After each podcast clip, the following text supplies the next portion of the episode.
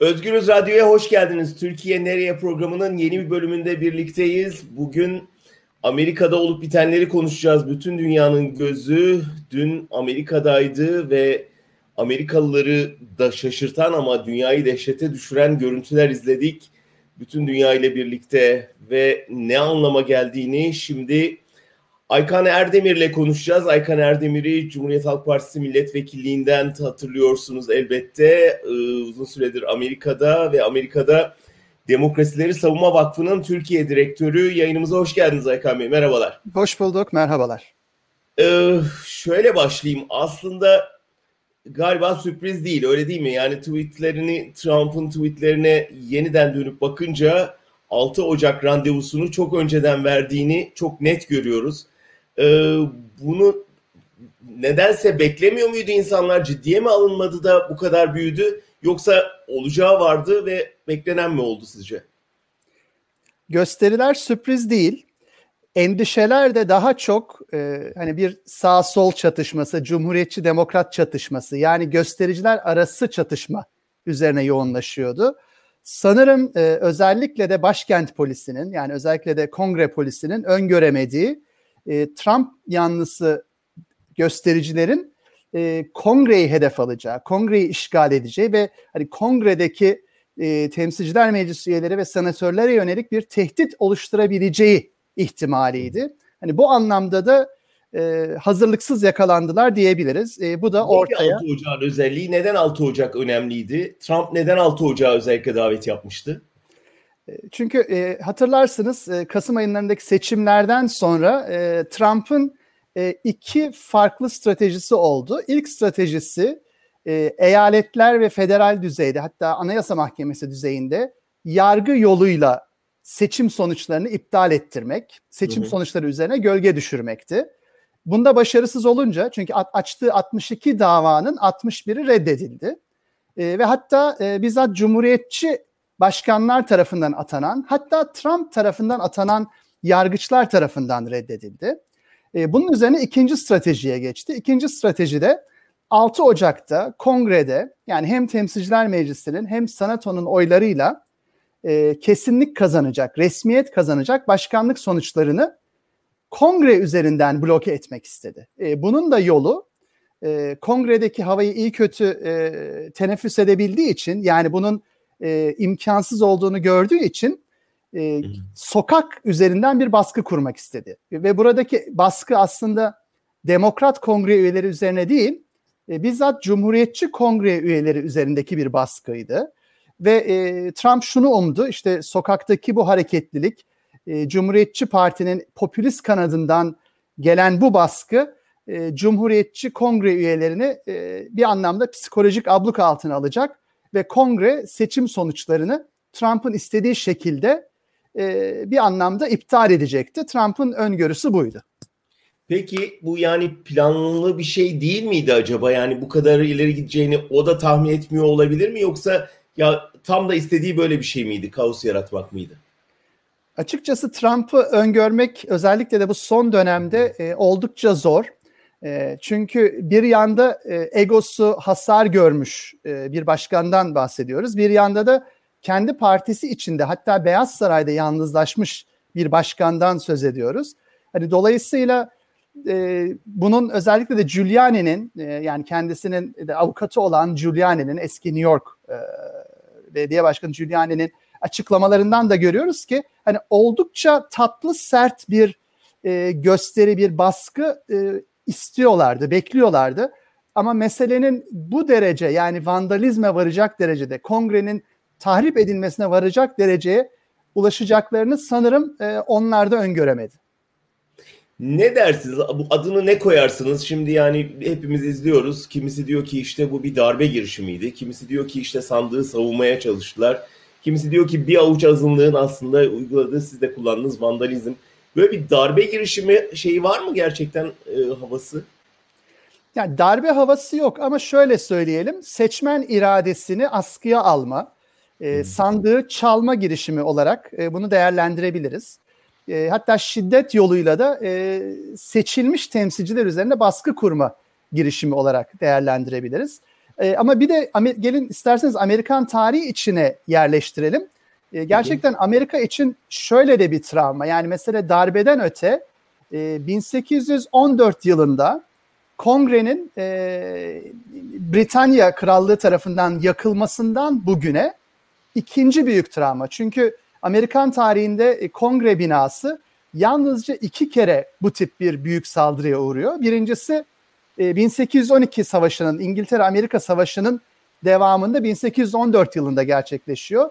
Ve işte dün de 2021'in 6 Ocağı'nda ikinci büyük travma yaşandı ve gerçekten Amerikalı gözlemciler de bunu bu şekilde değerlendiriyorlar. Bu çok önemli. E, çünkü düşünürseniz hani 1814 yılı e, işte yeni bir cumhuriyetin e, kurumsallaşmaya başladığı ve bu demokratikleşme, kurumsallaşma sürecinde önemli bir tehdit altında olduğu bir döneme e, referans veriyor. 2021 yılında yeniden o anıların canlanıyor olması ve bunun da Trump'la özdeşleştiriliyor olması gerçekten bence çok önemli ve Amerikan ve dünya siyaseti içinde bunun önemli sonuçları olacak diye düşünüyorum. Evet o sonuçlara da geleceğiz ama şunu sorayım bu darbe girişiminde e, komik bir kavram kullanacağım. Kontrollü bir darbe girişimi olma ihtimali var mı? Polisin tavrına bakınca sanki hani kapıları açmışlar, buyur etmişler gibi müdahale etmeme hali. Bütün onları nasıl yorumlamak lazım? Yani bu bir hazırlıksız, tedbirliksiz, tedbirsizlik mi? Yoksa gerçekten bir polis içinde de göz yumma hali mi vardı sizce? E, aslında e, belki Avrupa'dan hatta Türkiye'den işte bakıldığında en zor anlaşılacak kısmı bu boyutu. E, nedeni de e, Amerika Birleşik Devletleri'nin özellikle de kolluk e, güçleri söz konusu olduğunda çok parçalı desantralize yapısı. E, bakın çok kısaca bir özet geçeyim. E, dünkü meselede e, en çok göz önünde olan e, kolluk gücü e, Capitol Hill polisi denilen yani kongre e, kompleksinin polisi. Burada yaklaşık 1900 polis görevlisinden bahsediyoruz. Yani oldukça küçük. Tek görevi e, kongreyi korumak olan bir kolluk var. Ve bu kolluk açıkçası kendi başına bu boyutta bir kalkışmayla, bu boyutta bir saldırıyla başa çıkabilecek bir kolluk gücü değil. Devam edelim. Ee, Washington metropolitan bölgesinin e, belediyesine bağlı da bir metro polisi denilen Washington polisi var. E, bu polis de açıkçası e, bence e, hazırlıksız yakalandı ve müdahale etmekte gecikti. Ki bu polis Trump'ın kontrolünde değil, bizzat e, Washington'ın demokrat belediye başkanının kontrolünde. E, devam edelim. E, ulusal muhafızlar var. Yani orduya bağlı e, bir yanıyla eyalet iradesine bir yanıyla da federal iradeye bağlı e, bir askeri kolluk var. E, fakat bunu da harekete geçirme yetkisi başkanın elinde ve Trump da böyle bir tercihte bulunmadı ve diğer federal birimleri de harekete geçirmedi. Dolayısıyla sizin sorunuza iki farklı yanıt vereyim. E, Kongre polisi ve Washington polisi ve daha sonra da çevre eyaletlerin polisi söz konusu olduğunda e, bir e, danışıklı dövüşten söz edemeyiz. Burada belki bir yetersiz kalma, gecikme, olayı yanlış okumadan söz etmek mümkün. Ama federal yetki altında olan yani Trump'ın uhdesinde olan kolluk söz konusu olduğunda buna ulusal muhafızları katalım, FBI'yi katalım ve diğer federal güçleri katalım.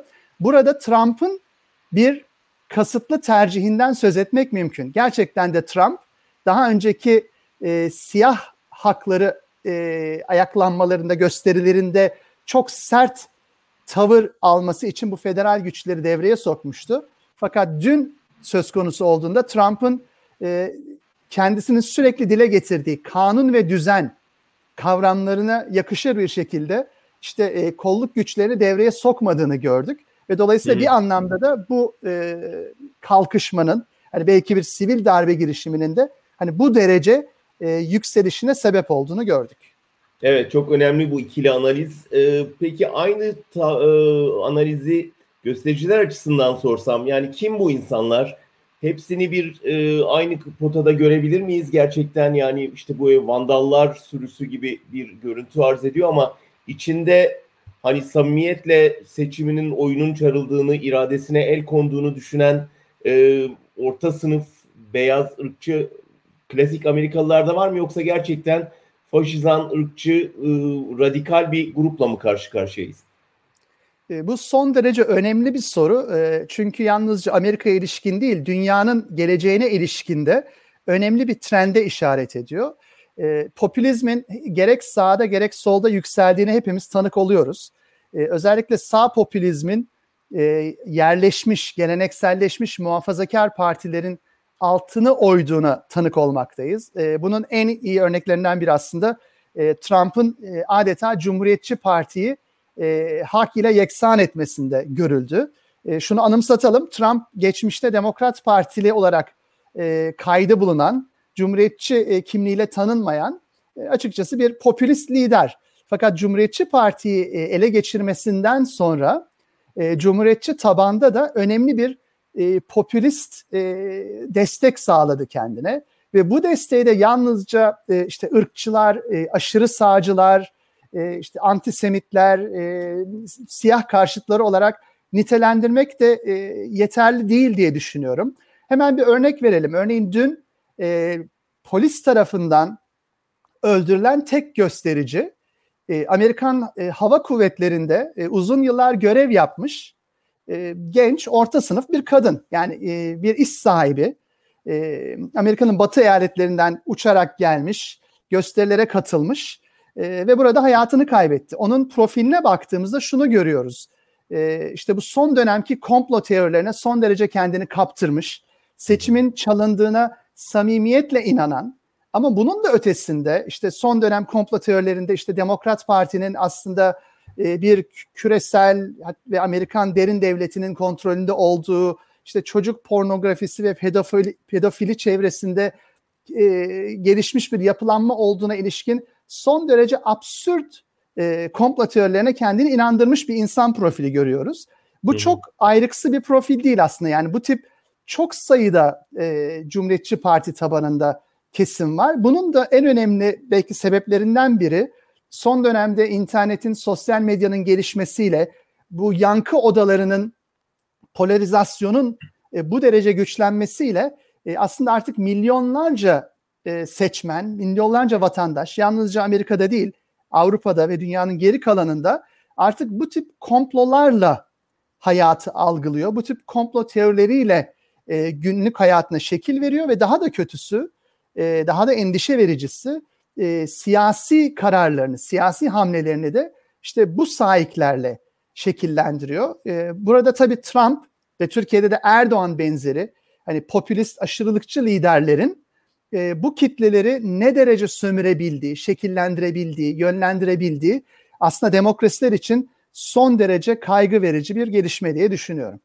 Çok önemli bir analiz. O zaman şunu sorsam, bu dün yaşanan vahşet ve bunun bir sonuçta bu tür bir trajediyle sonuçlanması ve bütün dünyanın dehşete kapılacağı bir boyuta gelmesi acaba burada şimdi bir ayrışmaya yol açabilir mi? Yani muhtedil sağcı gerçekten oyunu önemseyen e, orta sınıf Amerikalılarla radikal, ırkçı, faşist e, bu gruplar arasında bir ayrışma dolayısıyla Trump'ın izole edilmesi gibi bir sonuca varabilir mi sizce? Ee, biliyorsunuz ben e, benim akademik geçmişim aslında e, siyasi antropoloji ve siyasi antropolojinin e, en temel e, yaklaşımlarından biri e, siyasi süreçlerde beklenmedik, öngörülemedik sonuçlar üzerine yoğunlaşmak. İşte dün de e, tıp bunun bir tıpkısı Amerika'da yaşandı. E, çünkü Trump e, çok farklı hedeflerle yola çıkmıştı. Özellikle 6 Ocak'ta e, Cumhuriyetçi Parti üzerindeki kontrolünün güçleneceği, belki de seçimleri geri çevirebileceği bir süreç öngörüyordu. En kötü ihtimalle de kaybettiği seçimden sonra Cumhuriyetçi Parti üzerinde tam bir hakimiyet kurmayı umuyordu, hedefliyordu. Fakat 7 Ocak itibariyle baktığımızda e, hiç ummadığı bir sonuçla karşı karşıya. E, öncelikle şunu söyleyelim. E, başkanlık seçiminin onaylanması süreci yani gerek kon, e, senatoda gerek temsilciler meclisinde oldukça uzun sürebilecek bir süreçti. E, fakat şunu gördük ki 7 Ocağın erken saatlerinde e, kimsenin öngörmediği bir hızla senatodan ve temsilciler meclisinden bu onay geçti. 306 232 işte seçici kurulun ikinci e, seçiciler kurulunun e, oyları e, onaylanmış oldu. İkincisi e, süreç yalnızca hızlanmadı, aynı zamanda cumhuriyetçi itirazların sayısı azaldı. Ve nihai olarak yalnızca 6 senatör ve 121 temsilciler meclisi hani seçim sonuçlarının resmiyet kazanması noktasında red oyu kullandı.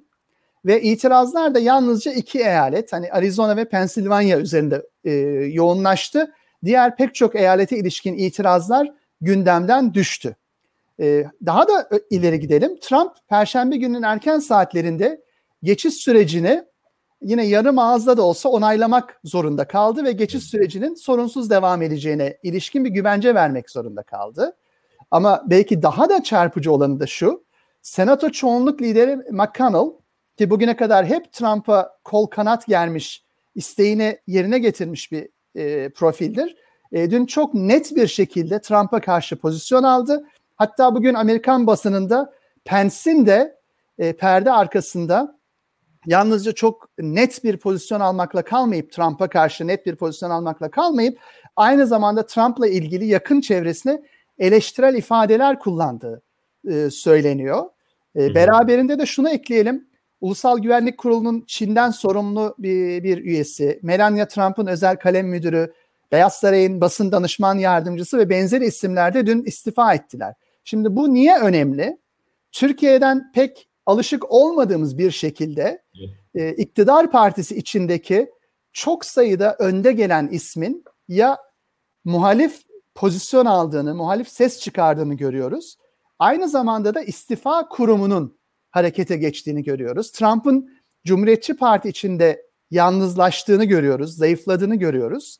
E, bu önümüzdeki süreç için e, şunu bence gündeme getirecektir. E, geçtiğimiz ay içinde pek çok analist e, Trump'ın etkisinin seçim sonrası dönemde de e, güçlü bir şekilde süreceği öngörüsünde bulunuyordu. E, belki bugün itibariyle şöyle bir revizyona gitmek doğru olacaktır. Trump'ın etkisindeki e, sesi çok çıkan e, radikal bir azınlık e, hala çok etkili olmaya devam edecekse de e, Cumhuriyetçi Parti'nin daha oturmuş muhafazakar kanadının ben artık bugün itibariyle daha güçlü bir e, popülizm karşıtı mücadeleye girişeceğini öngörüyorum. E, ve bu mücadelede e, yalnızca Amerika'da değil, dünyada da e, merkez sağ siyasetin geleceğine ilişkin e, önemli sonuçlar doğuracak.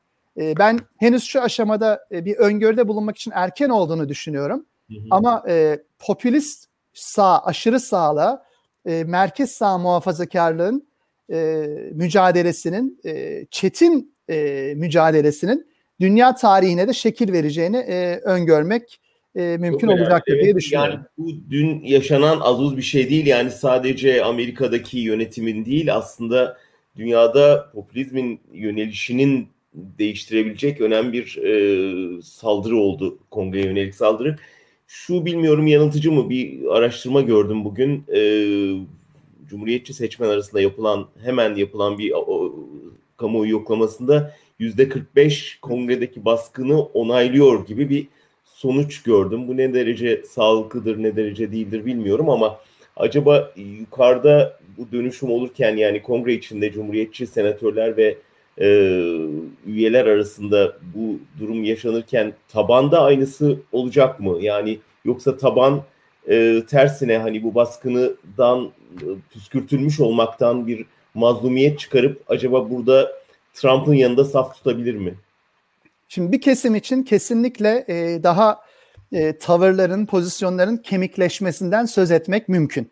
Hı hı. E, ve e, sizin de ifade ettiğiniz gibi aslında tavan ve taban siyaseti arasındaki kırılma e, daha da ayr, e, büyüyor. E, bu ayrışma daha da derinleşiyor. Ve bu yalnızca siyasi elit için söz konusu değil. E, ben düne ilişkin çok önemli bir gelişmeyi de e, iş çevrelerinden ve de merkez sağ basın çevrelerinden gelen tepkide gördüm. E, örnek verelim. E, Trump'a desteğiyle bilinen pek çok e, iş dünyası lideri e, dünkü baskını kınadı. E, örneğin Ulusal Üreticiler Birliği e, Pence'in e, 25. madde çerçevesinde Trump'ı görevden almasını önerdi. Pek çok başka e, iş kurumu, pek çok başka emek kurumu da e, benzeri ça- çağrılarda bulundu ya da kınamalar yayınladı. Şimdi Bu niye önemli? Bir yandan e, siyasetin merkezinde, ekonominin merkezinde pek çok kurum, pek çok siyasi ya da ekonomik ya da basın eliti e, net pozisyon alırken, e, dünkü yaşananlarla aralarına net bir mesafe koyarken, e, bir yandan da tabanda e, oldukça e, keskinleşmiş e, bir popülist bloğun şekillendiğinden söz edebiliriz. Şimdi bu mücadelede çok etkili olacak. Yani merkez sağ elitlerle e, merkez sağdan gelen fakat artık aşırı sağ yaklaşmış, e, popülist sağ yaklaşmış e, kesimin arasındaki ilişki e, bakalım ne derece olacak, e, nasıl şekillenecek, ne derece ilerleyecek. Bu e, ne gibi sonuçlar doğurabilir? Bir e, Cumhuriyetçi Parti'nin ruhu ve geleceği için e, e, üzerinde çok önemli sonuçlar e, doğuracak, şekillendirici olabilecek bir mücadele. E, bunun olası sonucu Cumhuriyetçi Parti'nin bu iki kanattan birine kayması olabilir ya da bir e, yeni partinin belki bir üçüncü yolun e, doğması Trump, olabilir. Trump Partisi anlamında mı? E, eğer Cumhuriyetçi Parti Trump'ın elinde, işgalinde kalırsa belki bir merkez sağ yeni partinin doğmasına yol açabilir.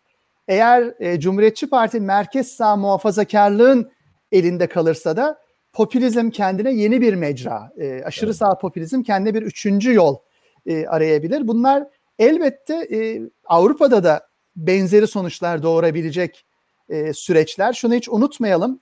E, bugün e, İngiltere'de Muhafazakar Parti içinde benzeri ayrışmalar, benzeri e, mücadelelerden söz ediliyor. Hatta biraz ileri götürelim. İngiltere'de İşçi Partisi içinde de e, popülist, korbinist kanatla daha merkez sol kanat arasında e, önemli bir çekişmenin, mücadelenin sorduğunu görüyoruz, so, e, sürdüğünü görüyoruz. Buradan şu sonucu çıkaralım. E, önümüzdeki süreç kurumsallaşmış siyasetin, daha merkez siyasetin yani merkez sol ve merkez sağ siyasetin e, daha popülist siyasetle mücadelesinin derinleşeceği bir dönem olacak. E, burada sosyal medyanın, komplo teorilerinin, e, işte e, radikal, daha tırnak içinde devrimci yani e, ani e, dönüşüm taraftarı kesimlerin e, önemli bir e, baskısı, önemli bir itici e, gücü olacak. E, buna karşı da e, bakalım yerleşik siyasi elitler, yerleşik siyaset kurumu e, ne derece mücadele edebilecek? E, bu aslında bir kurumlar açısından stres testi olmaya devam ediyor. Biz biliyoruz Peki, ki Amerika'da kalırsak e, Trump örneğini verdiniz. Trump'ın bundan sonrası yani ilk önce önümüzdeki 13 gün çünkü e, görüyoruz ki en azından sembolik de olsa bu 13 günü ona yaşatmamak, bu yaptığını bir şekilde cezalandırmak ve bir tür ibret olsun diye e, görevden alma seçeneği konuşuluyor. E, üstelik hani böyle bir çılgınlık yapmış birinin elinde nükleer kodların olmasının nasıl tehlikeli olabileceği tartışılıyor. E, bu 13 gün içinde böyle bir görevden alma en azından girişimi söz konusu olabilir mi? İkincisi sonrası ne olur? Yani Trump sonrasında ne yaşayacak? E, benim öngörüm e, işte tam da bu bahsettiğimiz polarizasyon ve popülist dalga endişesi nedeniyle e, Trump'ın görevden alınmayacağı yönünde.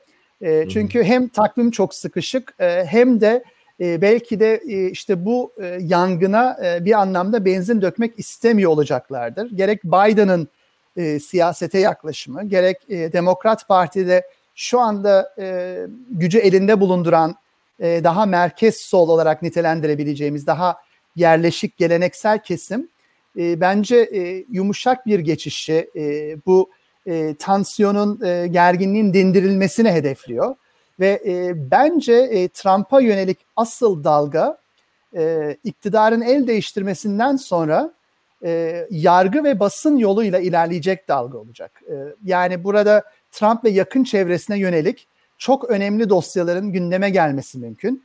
E, aynı zamanda da dördüncü kuvvet medyanın Türkiye'de pek öngörülmedik şekilde e, yeni ekspozelerle yani yeni ifşa e, hikayeleriyle e, Trump ve yakın çevresine ilişkin önemli yolsuzluk ve usulsüzlük iddialarını e, ifşa edeceği, gündeme getireceği e, ne öngörebiliriz. E, ve bu anlamda Yargılamaya gider mi bu? Ben gideceğini öngörüyorum. Hatta birden çok e, yargı sürecinin devreye gireceğini öngörüyorum. E, hatta e, ucunun da e, bir vesileyle Türkiye'ye de dokunacağını düşünüyorum. Çünkü şunu unutmayalım, e, bu hukuki anlamdaki önemli skandallardan biri de e, Trump'ın ve yakın çevresinin e, New York Güney Bölge Mahkemesi'nde görülmekte olan Halkbank davasına müdahale girişimleri. E, ve dolayısıyla da e, eğer bu noktada yeni bir yargı süreci başlarsa Trump'a işte Adalet Bakanı'na ve yakın çevresine yönelik şuna emin olabiliriz ki Türkiye'ye ilişkinde, Türkiye'nin lobi faaliyetlerine ilişkin, Türkiye'nin Trump üzerinden yargıya Amerika'da da müdahale etmeye e, yönelik girişimleri e, gerek yargı konusu olacaktır, gerekse e, basında e, yine önemli bir e, e, başlık olmaya devam edecektir. Ankara'da epey uykuyu kaçıracak bir e, gelişme bu. Sizin yorumunuz doğru e, çıkarsa. O zaman bir de şunu sorayım. Demokratlar açısına bakarsak bir de bu bu son, bu sonuç bir defa kongrenin ve senatonun aynı partinin elinde olması çoğunluğun ne anlama geliyor? Yani bunun önemi ne? Amerikan politikasında neyi değiştirir? Ve demokratlarda da dediniz ki belki de bir orada da bir ayrım yaratabilir. Sadece Amerika'da değil dünya çapında. Yani orada da daha e, sol bir damar olduğunu biliyoruz. Buna karşın daha merkezi e, temsil eden Biden çizgisinin olduğunu biliyoruz. Burada nasıl bir gelişme yaşanır? Demokratlar önümüzdeki süreci nasıl kullanır sizce? Aslında 6 e, Ocak sabahı e, Amerika'da e, şöyle bir Twitter'a baktığımızda çok umutlu güne başlanmıştı. Çünkü Georgia'da her iki senatörlük seçimlerini de demokrat adayların bir anlamda da sürpriz yaparak kazandığı ya da kazanmakta olduğu görülmüştü ve bu da pek çok yorumcu için yani Amerika'nın geleceğine ilişkin yani umutlu bir gelişme olarak algılanmıştı. Nedeni de şu, e, Biden'ın senatoda da çoğunluğu ele geçirmesiyle e, hani daha rahat e, inisiyatif kullanabilen bir başkan olması e, sonucunu doğuracak diye düşünülmüştü. Fakat e, gün çok farklı gelişti. E, şimdi geri dönüp baktığımızda hemen şu yorumu yapalım. E, 1930'lardan beri ilk defa bir başkan birinci döneminin sonunda hem başkanlığı hem temsilciler meclisini hem de senatoyu kaybediyor. Yani bu anlamda tarihi bir gelişme ve Trump'ın bir büyük hezimeti olarak nitelendirilebilir. Ama diğer açıdan da şunu unutmayalım. Aslında e, pek çok başkan e, seçimleri kazandığında e, daha önceki dönemlerde de e, temsilciler ve meclisi ve senatoyu aslında kazanarak göreve başlıyordu. Özellikle ilk dönemlerinde. E, ve bu anlamda da e, Biden bir anlamda e, zor bir başlangıç bekliyordu. Senato'nun sürekli Senato çoğunluk lideri McConnell üzerinden e, kendisine engeller çıkaracağını öngörüyordu. Fakat işte artık dün itibariyle eğer Georgia Senato seçimleri bu şekilde kesinlik kazanırsa Biden'ın elinin bir anlamda rahatlayacağı, kongreye tam hakim olacağı ve kendi icraatlarını tam devreye sokabileceği bir dönem olacaktır diyebiliriz. Fakat bu demek değildir ki hani kontrolsüz, radikal e, bir e, Demokrat Parti e, iktidarı gelsin. E, aksine e, bence e, Biden'ın Temsilciler Meclisi e, Başkanı e, Pelosi'nin e, bir anlamda alameti farikaları e, merkeze dönük siyaset yapmaları. Yani sol siyasetin başarısı için e, merkez oyları e, sürekli elde tutma, cepte tutma stratejisi e, yönetmeleri. Dolayısıyla benim öngörüm e, Biden bir anlamda e, dünkü zaferle e, rahatlamış olacaktır. E, ana siyaset sahiyi e, polarizasyonu giderme, merkezin yeniden inşası, hatta Türkiye'de hiç alışık olmadığımız bir şekilde belki de Cumhuriyetçi Parti'nin yeniden inşası için yani bir merkez sağ muhafazakar parti olarak yeniden inşası için gayet centilmence bir şekilde elinden geleni yapacaktır. Bu niye tabii Türkiye açısından çarpıcı? Çünkü bizde siyaset özellikle de Erdoğan rejimi altında bir sıfır toplamlı oyuna dönüştü. Yani siyaset muhalefetin kriminalize edilmesi, yok edilmesi, imha edilmesi üzerine, hapsedilmesi üzerine, e, kapatılması üzerine kurulu bir siyaset.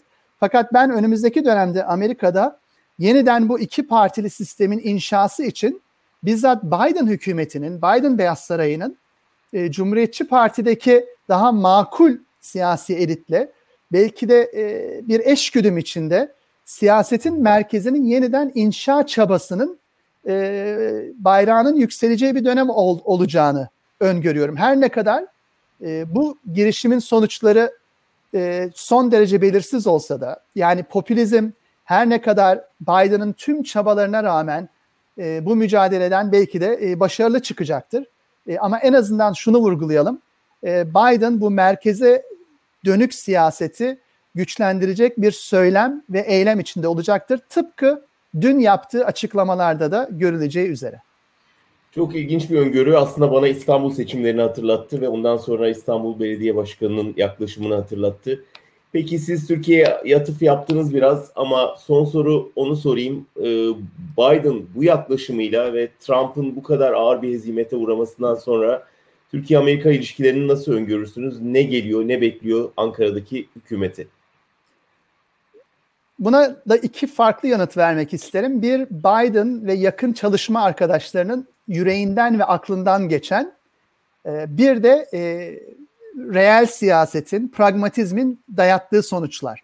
E, Biden'ın geçmiş siyasi çizgisine baktığımızda demokrasi, temel hak ve özgürlükler, insan hakları, azınlık hakları, inanç özgürlükleri noktasında son derece net pozisyon alan, Amerika'nın da bu konularda son derece net pozisyon almasını savunan bir siyasetçi olduğunu görüyoruz.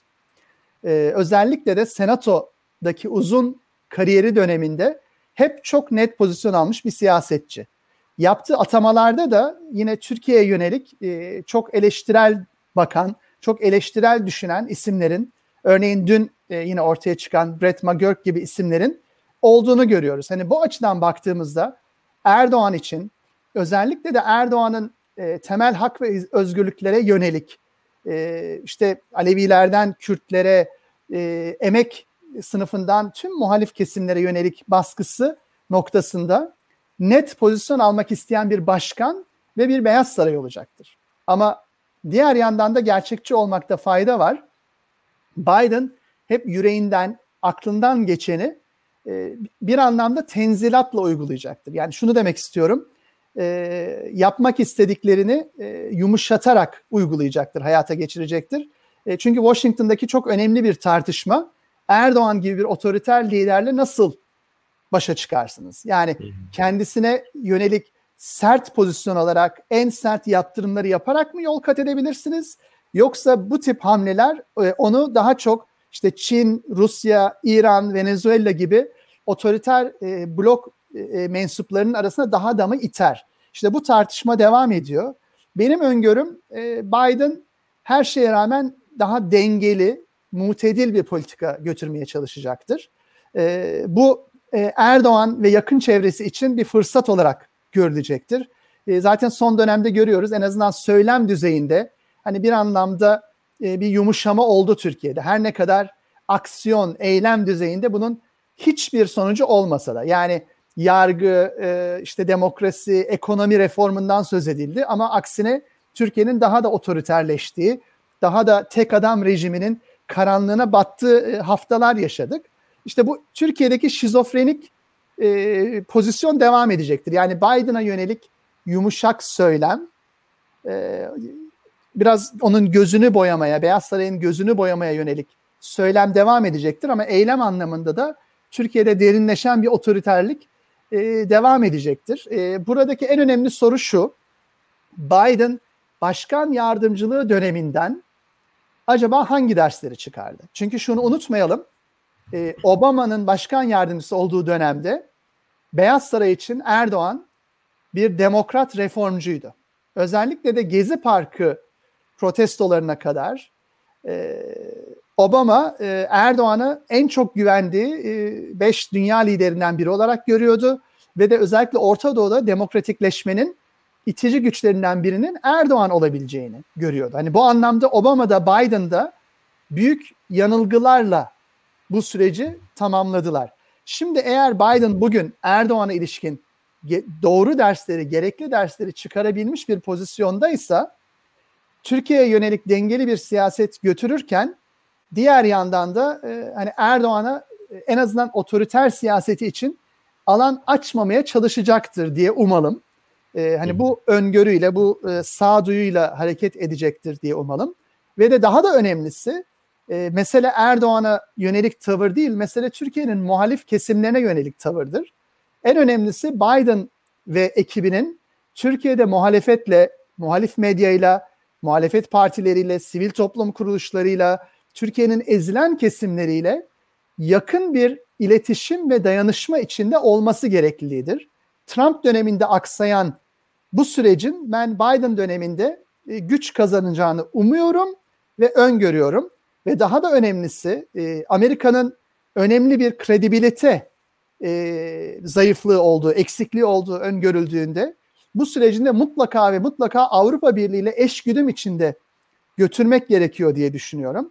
Biden'ın da transatlantik ortaklığa yönelik çok güçlü duyguları olduğunu biliyoruz. Yani Avrupa Birliği ile yakın bir eşgüdüm hedeflediğini biliyoruz. Hani bu açıdan da e, belki de bir ortak Avrupa Birliği Amerika Birleşik Devletleri tavrının yani bir yandan Erdoğan'a karşı direnen ama bir yandan da demokratik muhalefeti kucaklayan dayanışma ilişkileri içine giren bir tavrın e, Türkiye açısından da Orta Doğu açısından da demokratikleştirici bir etkisi, e, umut aşılayan bir etkisi olabilir diye düşünüyorum. Çok önemliydi. Çok çok teşekkür ederim. Hem bize tarihsel boyutu olan hem de geleceğe dönük bir öngörüler e, demeti sundunuz. Hem de e, doğrusu e, ucu Türkiye'ye dayanacak bir dönüşümün arifesindeyiz. Onun için elimiz, önümüzdeki dönemde e, Amerika'da olacak gözümüz kulağımız ve e, dediğiniz gibi sadece Amerika ile sınırlı kalmayacak, Türkiye'yi etkileyecek. Onun ötesinde e, dediğiniz gibi merkez sağ siyaseti dönüştürecek gelişmeler bekleniyor. Dolayısıyla elbette Türkiye'de bundan nasibini alacaktır. Arada yine görüşlerinize başvurmak isteriz. Aykan Erdemir çok çok teşekkürler programa katıldığınız için. Ben teşekkür ediyorum. Ee, özgür kalın diyorum. Ee, tüm e, izleyicilerinize ve dinleyicilerinize de iyi yıllar ve esenlikler diliyorum. Var olun. Özgürüz Radyo'da bir başka Türkiye Nereye programının sonuna geldik. Bir başka konu ve konukla yine birlikte olacağız. Görüşmek üzere efendim. Hoşçakalın.